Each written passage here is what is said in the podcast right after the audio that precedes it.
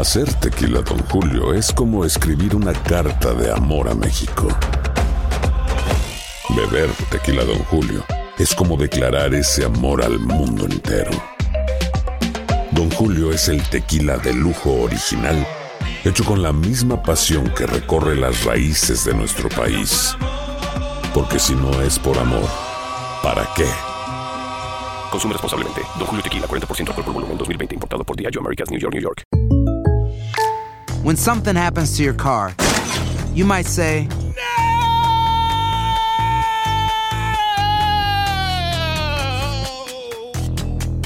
My car. but what you really need to say is something that can actually help. Like a good neighbor, State Farm is there. And just like that, State Farm is there to help you file your claim right on the State Farm mobile app. So just remember, like a good neighbor, State Farm is there. State Farm, Bloomington, Illinois. Boost Mobile tiene una gran oferta para que aproveches tu reembolso de impuestos al máximo y te mantengas conectado. Al cambiarte a Boost, recibe un 50% de descuento en tu primer mes de datos ilimitados. O, con un plan ilimitado de 40 dólares, llévate un Samsung Galaxy A15 5G por $39.99. Obtén los mejores teléfonos en las redes 5G más grandes del país. Con Boost Mobile, cambiarse es fácil. Solo visita boostmobile.com. Boost Mobile, sin miedo al éxito. Para clientes nuevos y solamente en línea, requiere AroPay. 50% de descuento en el primer mes requiere un plan de 25 dólares al mes. Aplican otras restricciones. Visita para detalles. When you need mealtime inspiration, it's worth shopping Kroger, where you'll find over 30,000 mouthwatering choices that excite your inner foodie. And no matter what tasty choice you make, you'll enjoy our everyday low prices, plus extra ways to save, like digital coupons worth over $600 each week. You can also save up to $1 off per gallon at the pump with fuel points. More savings and more inspiring flavors make shopping Kroger worth it every time. Kroger, fresh for everyone. Fuel restrictions apply. Ex senador, doctor en política y catedrático del recinto universitario de Mayagüez de la Universidad de Puerto Rico, es el profesor Ángel Rosa en WKAQ. Bueno, en vez de empezar con el tema de la carta de la Junta, que lo vamos a tocar aquí en este primer segmento, pero antes de eso, tenemos que darle las últimas noticias, lo que está rompiendo en este momento en cuanto al tema de eh, la deuda de Puerto Rico, las disputas de los bonistas con la Junta y el gobierno, eh, las disputas también en cuanto a algunas de las decisiones que la Junta ha tomado. Pues vamos a darles rápidamente el resumen de lo que hoy sucedió o está sucediendo, porque había un receso hasta la una y media, en la vista, una vista que se convocó para el caso de quiebra de Puerto Rico por la juez designada para ese proceso, la juez Laura Taylor Swain, que está hoy aquí en la Corte Federal de San Juan y está escuchando argumentos sobre las distintas disputas alrededor del asunto de la deuda. La primera cosa interesante es que ya le ha dado la jueza instrucciones al comité negociador que ella misma creó con juristas expertos del sistema federal para que pueda facilitarse así las discusiones con los diferentes tipos de bonistas, ¿verdad? Porque como ustedes saben, no todos los bonistas compraron la misma deuda. No todos los bonistas invirtieron en los mismos instrumentos. No, o sea, los bonos no todos son iguales, aunque se le llame bonos. Las fuentes de repago de unos son diferentes a las otras, es decir, el dinero para pagarle a lo que ellos prestaron con intereses no sale siempre de la misma fuente y por lo tanto los litigios y las peticiones ante el tribunal a la luz del derecho son diferentes. Y Puerto Rico tenía casi una veintena de emisiones de deuda distintas, de tipos de emisión distintas de deuda. Y además de eso, como en cualquier proceso de, de quiebra y de acreencia, hay miles, si no decenas de miles de bonistas de Puerto Rico, unos son eh, pensionados, otros son eh, eh, jubilados de Puerto Rico, otros son inversionistas de Wall Street, ot- otros son grupos de inversionistas que se crean eh, a base de eh, diferentes eh, áreas de la economía, como por ejemplo puede ser la agricultura, etcétera, etcétera. Es decir, bonistas hay de todos los olores, colores y sabores, e igualmente habrá de todas las reclamos, olores y sabores distintos en ese proceso de quiebre. Para eso es que se crea el comité negociador, para que cada uno escuche a un grupo de bonistas y vaya más o menos tratando de poder de poner en, de acuerdo o de, o de facilitar que lleguen a acuerdo los diferentes bonistas con eh, eh, la Junta de Supervisión Fiscal, que para los efectos es la que representa a Puerto Rico en el proceso de quiebra, y también con las estructuras fiscales y financieras del gobierno de Puerto Rico. La jueza Taylor Swain eh, creó al amparo del artículo 301 de promesa un comité mediador para que las partes eh, interesadas en el caso de la quiebra puedan entenderse. Y la primera reunión de ese comité ha sido ya convocada hoy para el próximo 12 de julio. Esto es friendo y comiendo porque no hay mucho tiempo. Ya en noviembre esto tiene que estar adelantado, sino algunas de las, de las eh, controversias resueltas entre los bonistas. Eh, algunos de los jueces o de los miembros de ese comité negociador son eh, el juez puertorriqueño de quiebras de California, Víctor Marrero, la jueza del Distrito Sur de Texas, Nancy Friedman, Christopher Klein, que es un juez también de quiebras de California, Thomas L. Ambro, o sea, suena como Alambro, pero es el Ambro, del tercer circuito de apelaciones de los Estados Unidos, y eh, la jueza Barbara Hauser, que es la que preside el grupo de mediadores. Ya saben ustedes que esa primera reunión para tratar de adelantar los procesos de negociación se va a dar el día 12 de julio, que eso es ya dentro de dos semanas prácticamente. Además, la otra cosa importante que la jueza decidió y, y, está en la historia que firma Milady Soto en el periódico Metro, su versión electrónica, es que la jueza además aprobó la petición de la Junta de Supervisión Fiscal para extender la prohibición de demandas contra el gobierno de Puerto Rico, el famoso stay del que tanto se habló y que hubo una extensión que podía aprobar la Junta mediante eh, disposición de promesa luego de que se cumpliera el periodo que la propia ley establecía para ese stay y que eh, ahora por una petición ante el tribunal, que ya no es que está dentro de la ley, sino que es una discreción de la jueza de quiebra, pues, y con las ocho objeciones que hubo en sala a esa petición, la jueza aún así eh, decidió que iba a extender esa prohibición para que se em, pueda demandar al gobierno de Puerto Rico mientras eh, se ven las negociaciones y los pormenores de la quiebra de Puerto Rico. La va a mantener, es una protección, vamos a ser eh, claros aquí, es una protección al gobierno de Puerto Rico y a los intereses del gobierno de Puerto Rico para que pueda eh, atender la negociación sin la avalancha propia de cuando se sueltan los caballos y que, van a empezar a caerle encima al gobierno de Puerto Rico. Además de eso, la jueza Taylor Swain también denegó hoy la petición de la Junta de Supervisión Fiscal para que se establezca un mecanismo para trabajar el pleito entre los bonistas de obligaciones generales y los bonistas de Cofina, que son los de la pelea grande, los que son bonistas de las obligaciones generales que aparecen en la Constitución y que compraron deuda del gobierno central de Puerto Rico y los que compraron deuda del instrumento creado por la Corporación para el Financiamiento del Interés Apremiante que le llamamos COFINA y que se nutre para su repago de parte de los ingresos del IBU.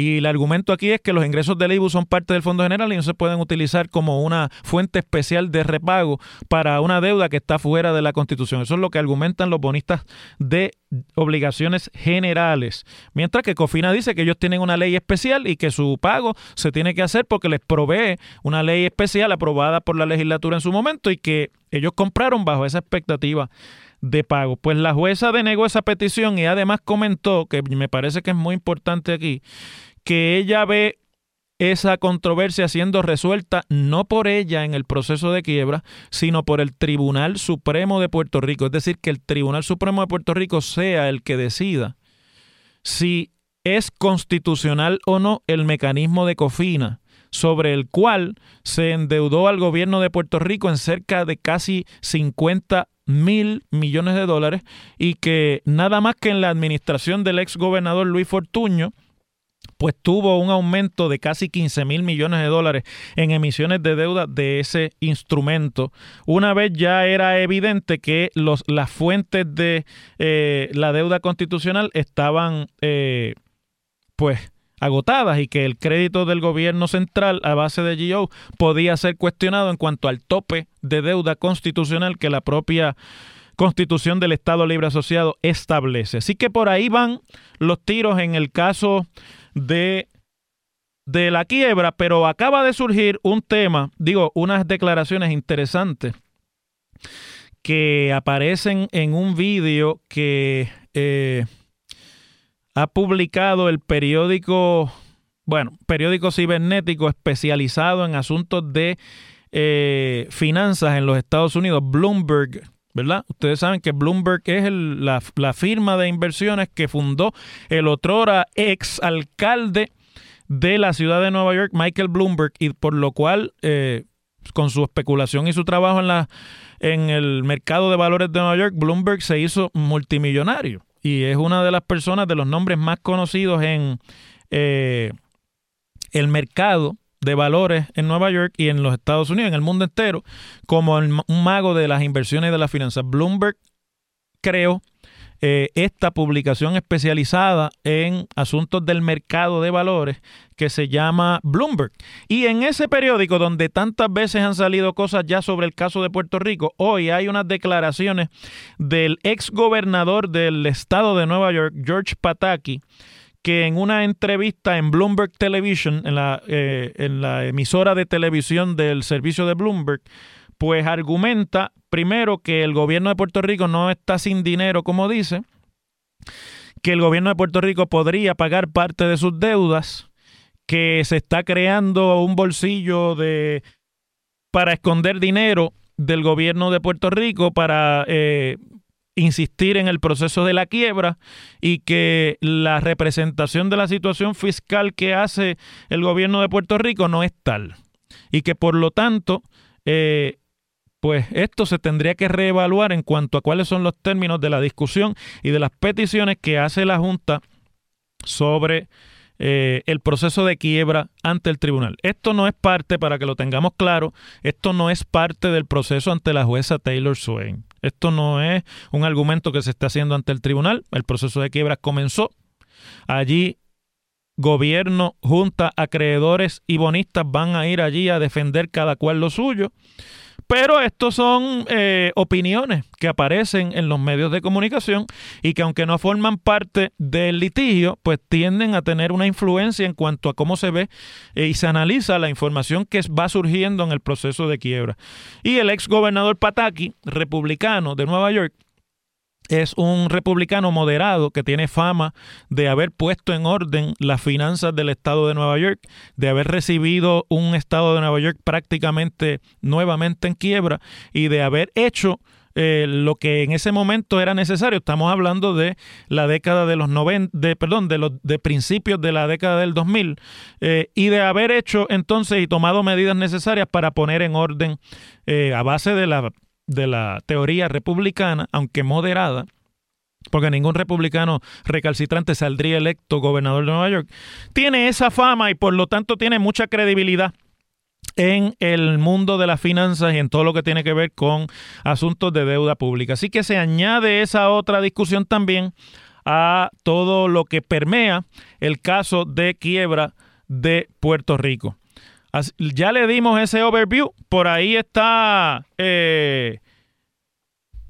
el asunto de la cartita que le envió la Junta ayer a los presidentes camerales y que ha estado dando la vuelta en los medios y que obviamente yo la tengo aquí, la he leído con detalle. Ayer hice un Facebook Live eh, que ha sido muy bien recibido por las audiencias y compartido por miles de ustedes porque explicaba en términos bien sencillos lo que hasta ese momento surgía de la información de prensa. Pero aquí está el documento y yo voy ahora a desmenuzarlo para ustedes. Así que Pacheco, así es como se bate el cobre en la finanza puertorriqueña. En WKAQ se abre el aula del profesor Ángel Rosa. Conoce de primera mano cómo se bate el cobre en la política. Las cosas como son. Profesor Ángel Rosa en WKAQ. Bueno, parece que de verdad se acabó la tregua. Parece que de verdad se, acabó el pan de piquitos, como dicen allá en el campo en Leguízamo de Mayagüez, entre la Junta de Supervisión Fiscal y el gobierno de Puerto Rico por el tema del presupuesto. Es increíble como nosotros le decíamos aquí que había ahí un contubernio medio de no digas nada ahora, dile que hay que hacerle unos ajustes, pero no le desbanques la estrategia del plan fiscal hasta que pase el plebiscito. Y tan pronto ha pasado el plebiscito, esto ha sido a tiro limpio.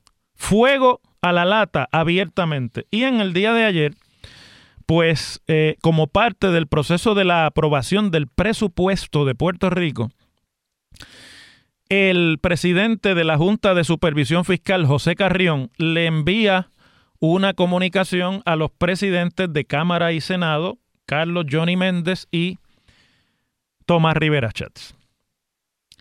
Esta carta de ayer ha causado gran revuelo y una serie de reacciones airadas, especialmente del presidente del Senado, que esta mañana salió por todas las emisoras y por todos los medios de televisión y radio posibles a disparar con los epítetos y con los, el lenguaje que ya él tiene acostumbrado al electorado y al pueblo de Puerto Rico y que es su estilo político. Uno no va a cuestionar eso. Su estilo es de, ser fuerte en el uso del lenguaje.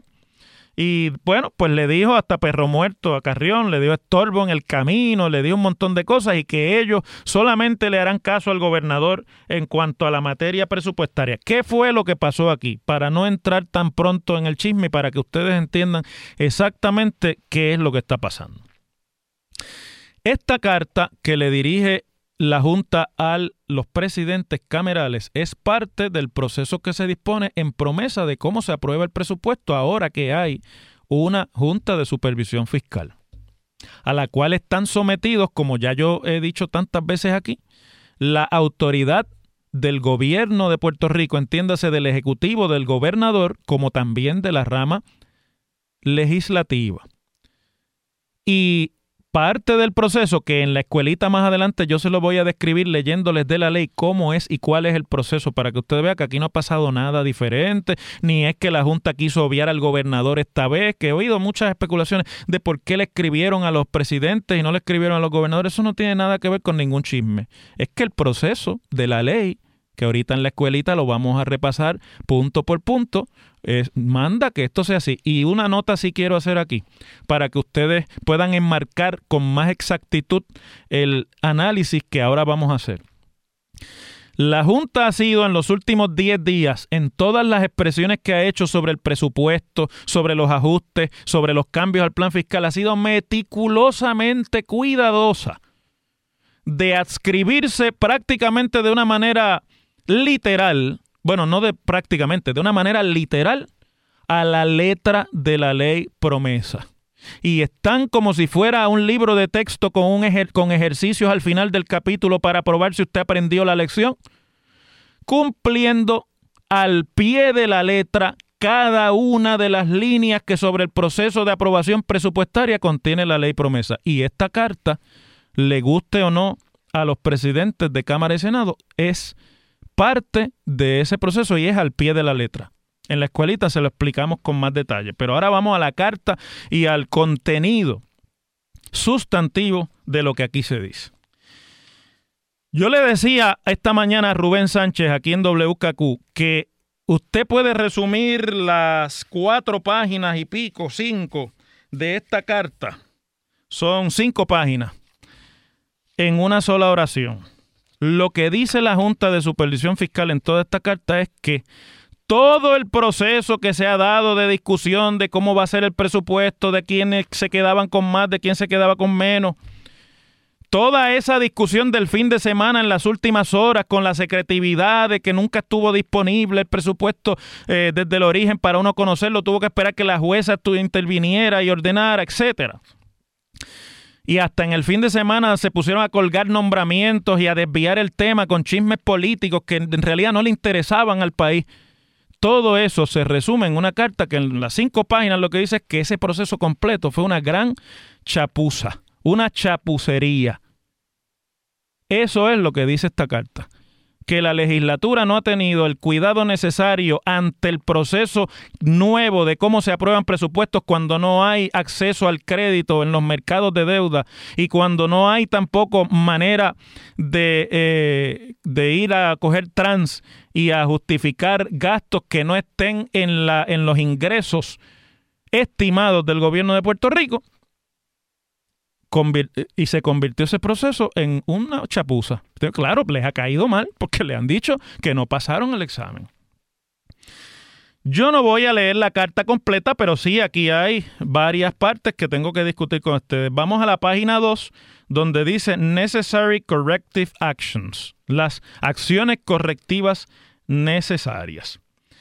Lo primero que dice ahí en el número 1 es que el presupuesto de la legislatura quedó inflado de 131 millones que iba a ser según el acuerdo del presupuesto sometido por el gobernador y supervisado por la Junta a 147 millones de dólares, lo que significa un aumento de 16 millones.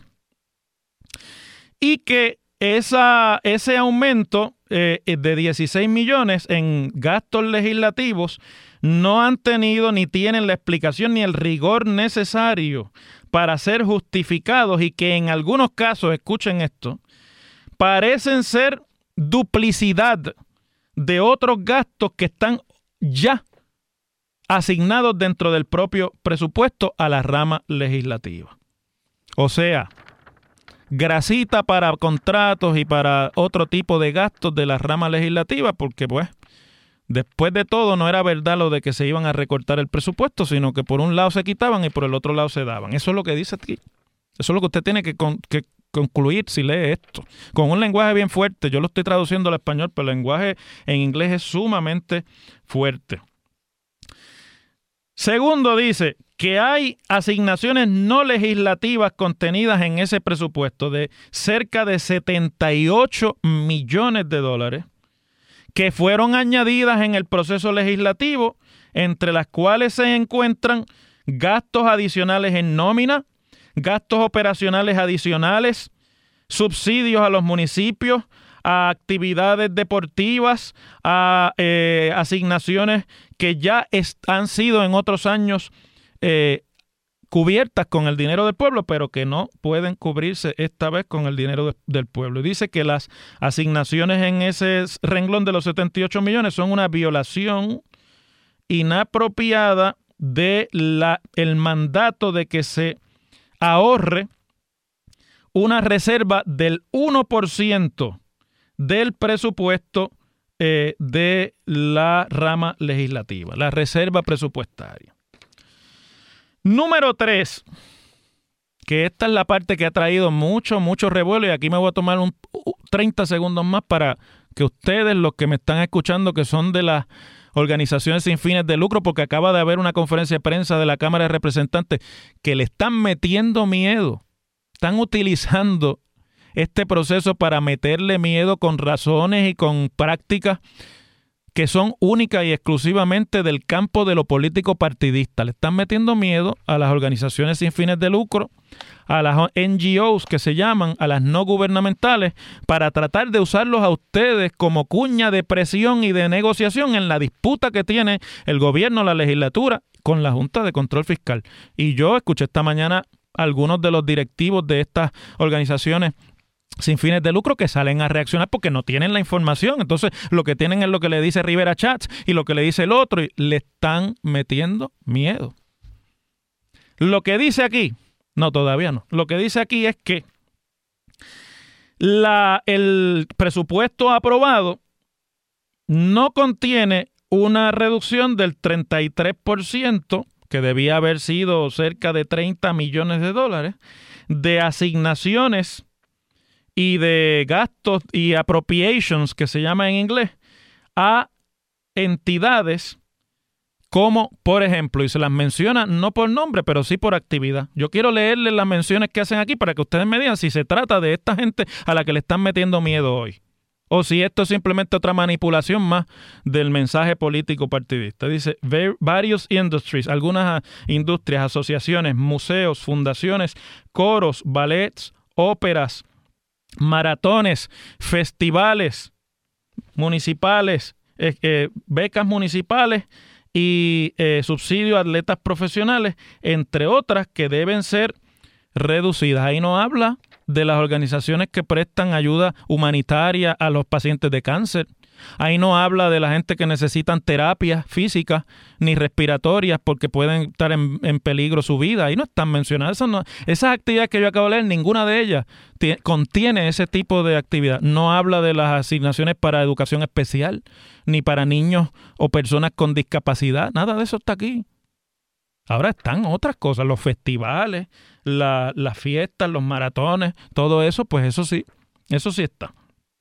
Y aquí es donde la, la, carta es más fuerte. Le dicen a los presidentes camerales que esas eh, reducciones deben ser de 25 millones de dólares y usan una palabra que en inglés se utiliza con mucha fuerza. Dice, Additional reductions totaling $25 million are warranted on these earmarks and special expenditure. Warranted no es garantizada.